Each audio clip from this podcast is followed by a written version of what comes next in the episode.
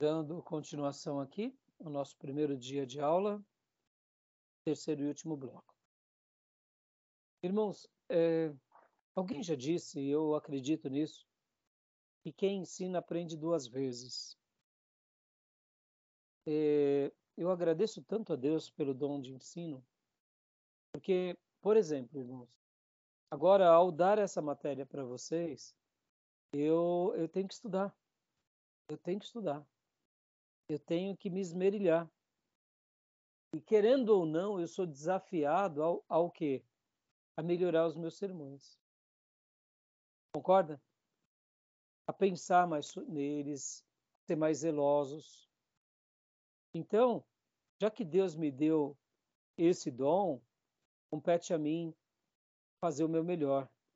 Então, como eu sou grato a Deus por um momento como esse. Eu me lembro que nos dias de seminário, eu comentava com alguns amigos dizendo: um dia eu vou estudar todas essas matérias de novo. Porque foi tão rápido e eu não retive tempo, é, não retive tudo que eu gostaria. E quando Deus me separou para ser pastor e professor de seminário, ele, ele me concedeu aquele desejo. Que eu, tô, eu, eu, ao ensinar a vocês, eu tenho o quê? Estudar tudo que eu já aprendi e ampliar aquele horizonte.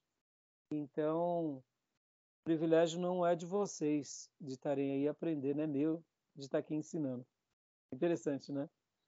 E para mim, ao rebuscar esse material e lembrar de Spurgeon, Martin Lloyd Jones, é, John Broadus, oh irmãos, que honra que é poder mergulhar nessas páginas. Viu?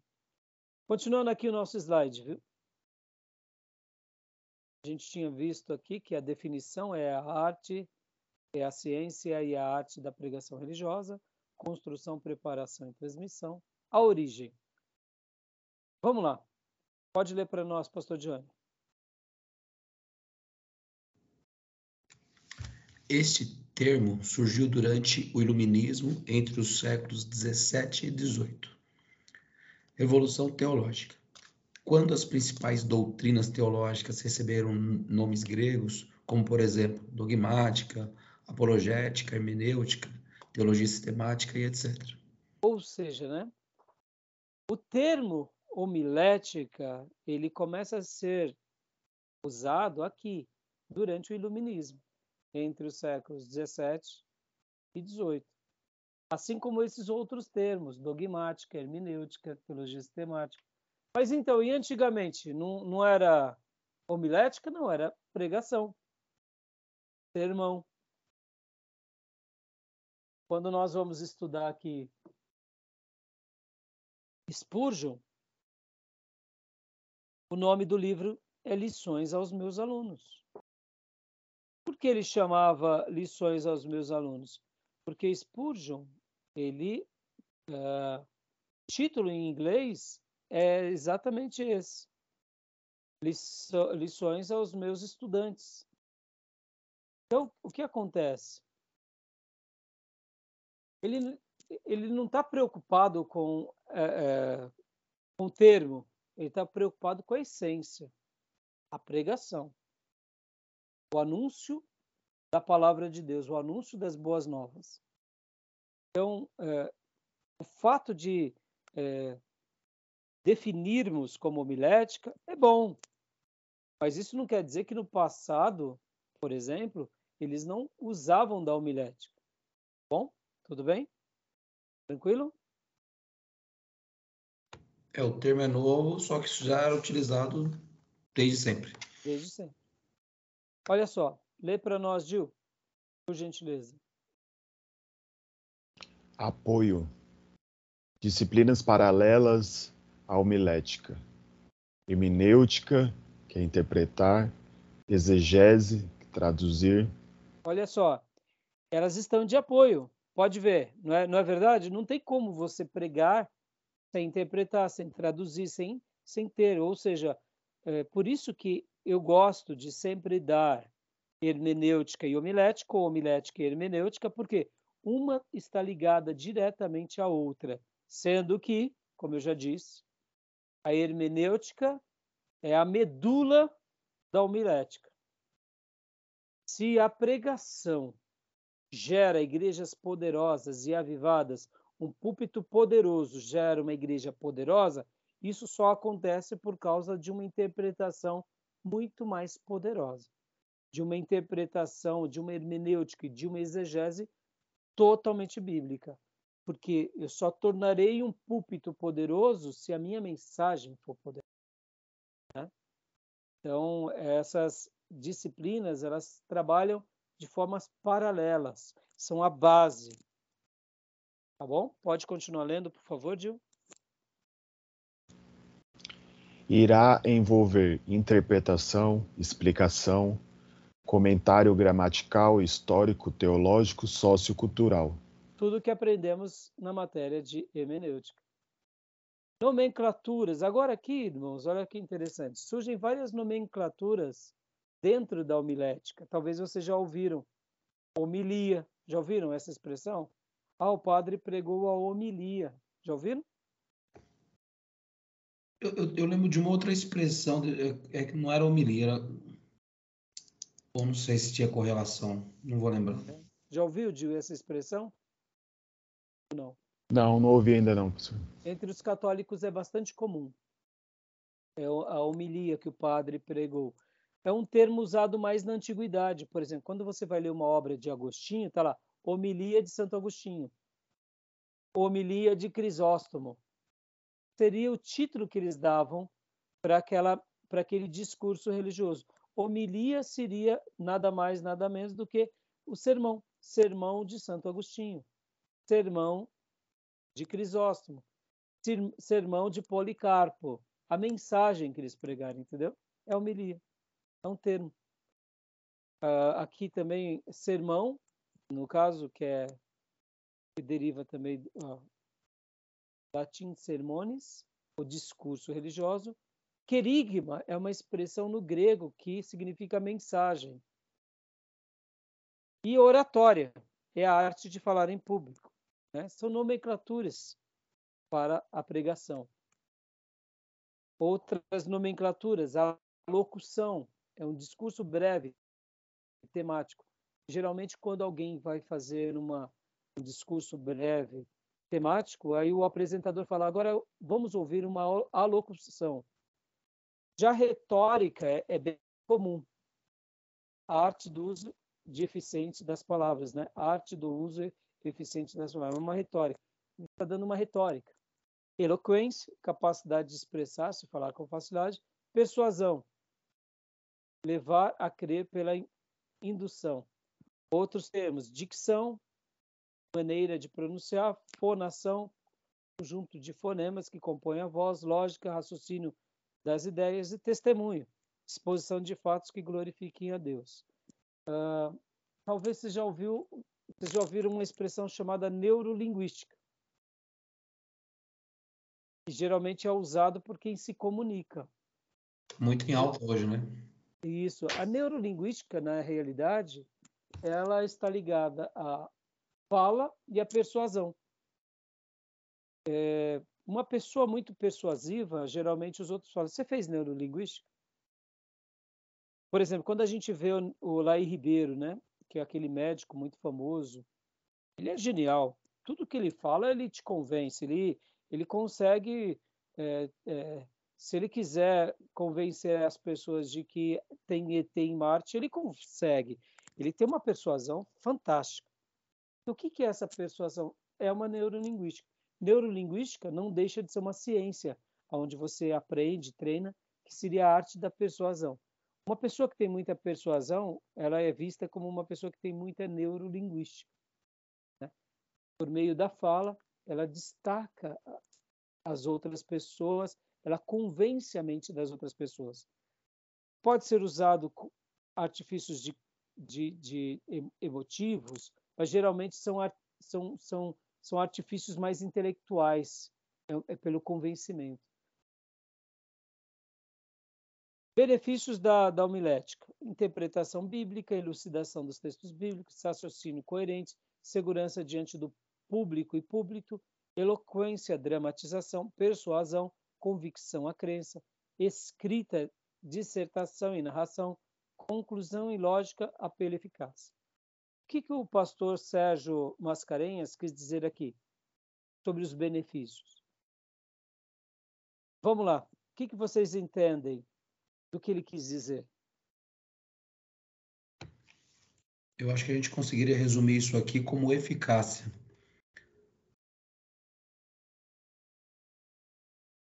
O que mais? Foi muito simplório, né? Na verdade, quando eu falo eficácia, fiquei de deu tudo isso. É, deu para é, entender. Mas assim, eu gostaria que você trabalhasse um pouco mais. Legal. Bom, me parece que de tudo isso, toda essa preparação que é feita previamente, ela tem como objetivo tornar-se entendível. Então, é, quem nos ouve, quem para para ouvir um sermão, é, não que a gente tenha que levá-lo mastigado, mas é como se fosse. Talvez a analogia mais clara aqui agora é como se fosse uma mãe, um passarinho, na verdade, né, que vai lá mastiga o alimento e só coloca na boca do seu filhote. Joia. Pode ver que aqui, dentro do, das linhas que o pastor Sérgio Mascarenha, professor, descreveu, tem a ver com aquele que ouve, mas tem a ver com aquele que faz, né? Pode ver, né? Verdade. Benefícios da homilética, interpretação bíblica. A gente, ao é, se debruçar no sermão, nós recebemos uma interpretação. Nós somos abençoados com uma interpretação. Porque antes de passar aquela interpretação, eu recebo. Não é isso? Então, a, a arte de, de estudarmos homilética é também a arte do que de ser beneficiado aonde? Na interpretação, na elucidação de textos bíblicos. Olha que interessante. Domingo eu preguei, eu estou pregando 2 Samuel do capítulo 15 ao 17. Não me pergunte por quê. Eu também não entendo por quê, eu só obedeço. Mas algumas semanas atrás recebi uma, uma direção. Esse texto saltou. Tamanha riqueza no meu coração e eu entendi do Senhor que era para eu pregar esses, essas mensagens. E estou pregando. Domingo agora, o título da minha mensagem é foi o, o, o caráter sendo revelado. E aí eu trabalhei sobre pessoas que tinham falha de caráter e pessoas que tinham caráteres aprovados dentro desse texto. Esse texto é aquele episódio onde Absalão tenta é, tomar o reino de Davi. Eu achei muito interessante, tenho curtido bastante, porque a gente está passando por um momento de muita confusão por causa da política, os irmãos da igreja. E uma das teses que foi que em Deus tudo é revelado. Tudo é revelado. Em Deus tudo é revelado. E, e por meio do tempo e por meio das tribulações, o caráter de todos nós ou revelamos ou os outros revelam o seu caráter. Pode ver. Deus usa e permite-nos passar pelo tempo e pelas provações que eu estou falando isso? Ao estudar esse texto, eu, eu, eu fico desfrutando de coisas que eu nunca tinha notado. Não é assim que acontece conosco? A gente é beneficiado numa interpretação, a gente tem elucidação dos textos bíblicos, começamos então a ter o que raciocínios coerentes, e aí a gente vai para o púlpito com segurança. Aí temos o quê? Uma podemos ter uma dramatização, que nem, por exemplo, esse domingo eu falei um pouco sobre dois, duas pessoas. Aquele servo de Mefibosete, lembra de Mefibosete? Que era o filho de Jonatas, que Davi abriga debaixo da sua casa. Quando Davi está fugindo de Jerusalém, o servo de Mefibosete vai até Davi, leva comida, leva coisas para Davi e para todos aqueles que estão com Davi. Davi pergunta para ele e fala assim: onde está Mefibosete? Aí ele responde para Davi. O nome dele era Ziba. Ziba diz: ele ficou em Jerusalém porque ele acredita que o, que o reino do seu avô Saul vai ser dado novamente para ele. E aí Davi, diante desse fato, e intrigado por isso, diz: então a partir de hoje, tudo que era dele passa a ser teu, seu e de todos os teus filhos. Porque lá atrás, quando Davi descobre que Mefibosete está vivo, chama Ziba, manda trazer de volta Mefibosete, aliás, manda chamar Mefibosete e diz para Ziba, Ziba, continue cuidando do campo, mas a partir de hoje você deve devolver tudo a ele. Ziba aceita. Agora, no momento de fraqueza de Davi, que ele está sendo humilhado, Mefibosete, que foi colocado para comer na casa de Davi, dá um golpe em Davi. Como se já não bastasse, Absalão tenta tirar o trono do pai. Agora, um, vamos dizer assim, uma pessoa que Davi põe na casa dele como filho, tenta tirar o próprio reino de Davi traiçoeiramente. Aí, durante a, a mensagem, eu dramatizei. Fiz assim um, uma fala. Tolo Mefibosete. Ora, será que ele não pensou que se Absalão queria matar o pai, o que não faria com ele? Tolo. É muito tolo, né? Se o próprio filho quer destronar o pai, o que não faria com um descendente de Saul? Ia cortar ele dos avessos. Mas é aquilo, egoísta ele não vê as coisas que estão ao lado dele, porque ele só olha para o seu próprio umbigo. Então, nessa mensagem, eu falei muito de Ziba, falei de Mefibosete, falei do outro, que é Simei, que é aquele que joga pedras em Davi. Lembra que Davi está saindo, está jogando pedra. E nessa hora eu dramatizei bastante, porque eu tentei fazer o quê? Eu tentei imaginar aquela peregrinação que Davi está passando ali com o cortejo, com os soldados, e Simei jogando pedra, eu dramatizei, né? Percebe? E aí eu, eu fui falando sobre esses dois, sobre Mefibosete e Simei. E o texto vai mostrar algo super interessante. Mefibosete é da tribo de Benjamim e Simei é da tribo de Benjamim, e ambos são da descendência de Saul. Saul era um benjamita. Olha que interessante. Quando a gente lê o texto bíblico por cima, a gente não nota, né, irmãos? Mas depois que a gente vai estudando o texto, a gente nota. Ou seja, durante tantos anos eles estavam ali com Davi, quietinhos. No primeiro momento de fraqueza de Davi, jogam pedra em Davi. Interessante, né? Deu para entender? Ou seja, aí o que, que eu aproveitei da minha mensagem? Eu fiquei mostrando esse lado do que? De que o tempo e as provações revelam o caráter das pessoas que caminham conosco. Mostrando que a gente vai ter pessoas assim, que a gente nem imagina. Eu até falei assim, por que Simei nunca jogou pedra de Davi antes? Só jogou agora. É assim, na vida é assim. Só quando a gente está por baixo que as pessoas jogam pedra. Não quando a gente está por cima, né? No sentido de humilhação, né? Quando a gente está por cima, elas se aproximam da gente.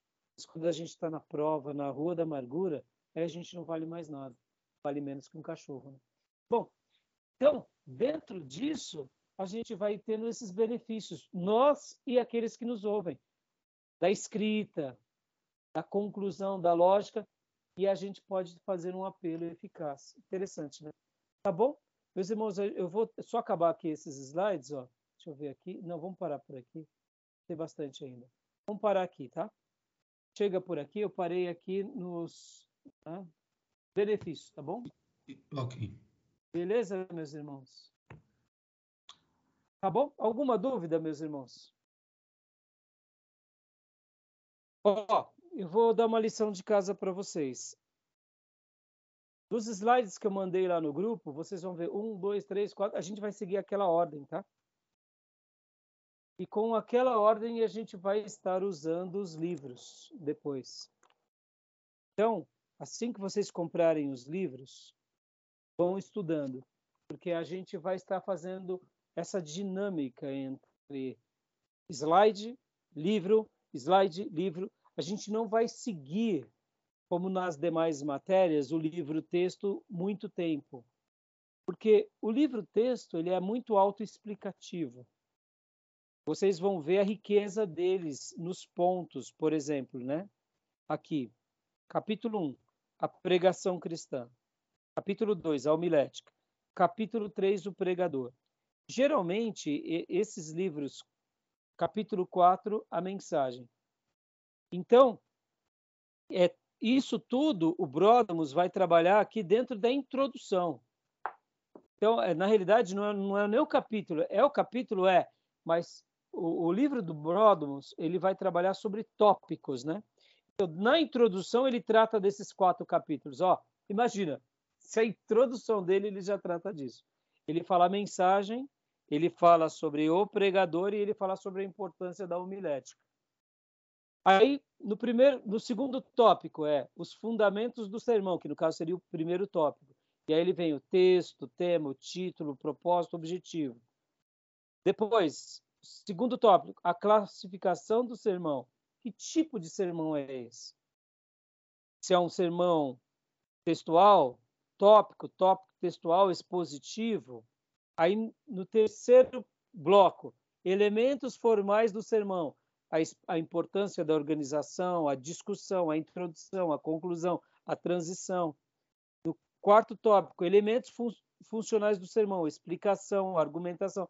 Então, ele vai indo bloco a bloco, assim como também o Jerry Kay. A mesma coisa, ele vai mostrar, por exemplo, a mesma coisa, ó. Capítulo 1. Introdução à arte de preparar de preparação e pregação de sermões. E aí ele vai trabalhando sobre vários pontos. Capítulo 2, a mesma coisa. A preparação espiritual para pregar. Percebam, eles não ficam só na estrutura, eles vão na estrutura, eles vão na vida do orador. Então, por isso que esses livros são maravilhosos. São livros para a gente ler, reler, refletir, entendeu? É, e dentro desses, de, desses é, tópicos, eles vão colocando o que realmente importa. Tá bom? Vocês vão curtir bastante, meus irmãos. Tá bom? Alguma dúvida, algum comentário? Não estou ouvindo, Gil. O pastor, você falou que para a semana que vem o senhor queria um esboço? Isso, Isso. para a semana que vem o que vocês vão fazer? Vocês vão fazer um esboço. Por exemplo, pastor Johnny e Gil, como se vocês fossem pregar mas não vão precisar pregar. Mas eu quero um esboço de vocês. Da forma que vocês fazem, não é para vocês seguirem nada do livro. Eu quero que vocês usem a essência de vocês hoje. Vocês vão fazer isso e vão, vão escanear e vão me enviar por e-mail. Porque depois vocês vão fazer esse mesmo sermão com as estruturas no final do módulo. Vai ser um trabalho mesmo. Para vocês verem a progressão Lembra que eu disse que o Bill chegou para mim e eu perguntei para ele: quanto vale, Bill? Ele disse 50 mil dólares. Ou, desculpa, irmãos, desculpa, acho que foi 5 mil dólares. Isso, na época. Foi uma, foi uma coisa absurda. Eu lembro que eu, que eu tomei um susto. Você me perguntou quanto vale, não quanto eu vendo. Eu vendo ele por 30 reais. Ele com sotaque inglês, né? E, então, vocês vão ver quanto vale esse módulo e quanto custa, entendeu? Essas ferramentas vocês vão usar para o resto da vida de vocês. Vocês vão aprender, vai, vai fixar em vocês não só as minhas aulas, mas os livros, as ideias, em tudo que vocês forem fazer um dia na vida, eh, dando uma aula de escola bíblica dominical para crianças, fazendo um sermão na igreja, ou um culto fúnebre, ou um casamento, dando uma palestra na empresa. Vocês vão usar. Por quê? Porque isso tudo vai estar dentro de vocês. É, querendo ou não, serão algumas semanas só. Poderíamos ficar aqui um ano em cima disso. Temos muito material. Essa matéria é uma daquelas matérias que, graças a Deus, nós temos muito acervo. Nós temos muito acervo técnico, de homens com livros ótimos ou de clássicos como esse. Esse livro é um clássico, irmão, é um clássico, é um clássico. Esse livro aqui, vocês vão ver, ele foi o pai de muitos grandes outros livros. E ele foi editado. Então, o que acontece? É, Quanto vale um livro desse? É um, um, vale muito. E as outras obras que nascem a partir dele, vale são preciosidades. Graças a Deus nós temos grandes pastores, grandes pregadores, Augusto Nicodemos, Hernandes Dias Lopes, tivemos Russell Shedd, Ernesto Nini, tivemos grandes homens e temos grandes homens na nossa nação que são pregadores exímios. E, e, aprender algo com eles é uma pérola. Por quê? Porque a gente pode aplicar isso e abençoar o nosso povo. Podem ver, irmãos, sejamos honestos. O povo de Deus fala bem. Fala bem. Nós temos uma boa mensagem. E que Deus possa elevar isso conosco ao ponto de de termos púlpitos poderosos para termos igrejas poderosas. Que Deus faça isso conosco. Que graças a Deus temos um acervo muito bom, muito abençoado e que a gente continue mergulhando nisso para a gente poder realmente a cada período, a cada época aperfeiçoar mais. Quem sabe? Quem sabe caminhar nas pegadas de Martin Lloyd Jones, de Spurgeon, de Whitefield, que teremos assim bênçãos para nós, para nossas igrejas e para muitas vidas e para muitas gerações, tá bom? Então, para a semana que vem é isso, tá? E ó, bora pegar a lista lá que eu mandei, já ouvi os vídeos, já ouvi os áudios, porque tudo, irmãos, ó, a gente vai dando homilética 1 e 2. O ideal era dar em, em um bloco homilética 1, depois em outro bloco homilética 2, entendeu? Mas como a nossa grade do médio não dá, seria o melhor dos mundos, entendeu? Porque, irmãos, é muito assunto. Muito assunto, tá bom? Beleza, meus irmãos? Que o Senhor continue nos abençoando, nos ajudando, cuidando dos irmãos, da saúde, melhoras para o pastor, para o pastor, para a família, para o para a família. E querendo Deus, nos vemos semana que vem. Eu vou estar encaminhando depois a, as aulas que eu organizei, os 10 blocos, para que vocês se organizem naqueles dias que precisaremos de terça e quinta. Que aí a gente para dia 6 de dezembro, tá bom? Beleza, okay, meus irmãos? Pastor. Combinado. Combinado, então. Então, até semana que vem e que Deus abençoe a vocês. Bom, meus irmãos? Obrigado. A graça e paz. Paz, bom descanso para vocês.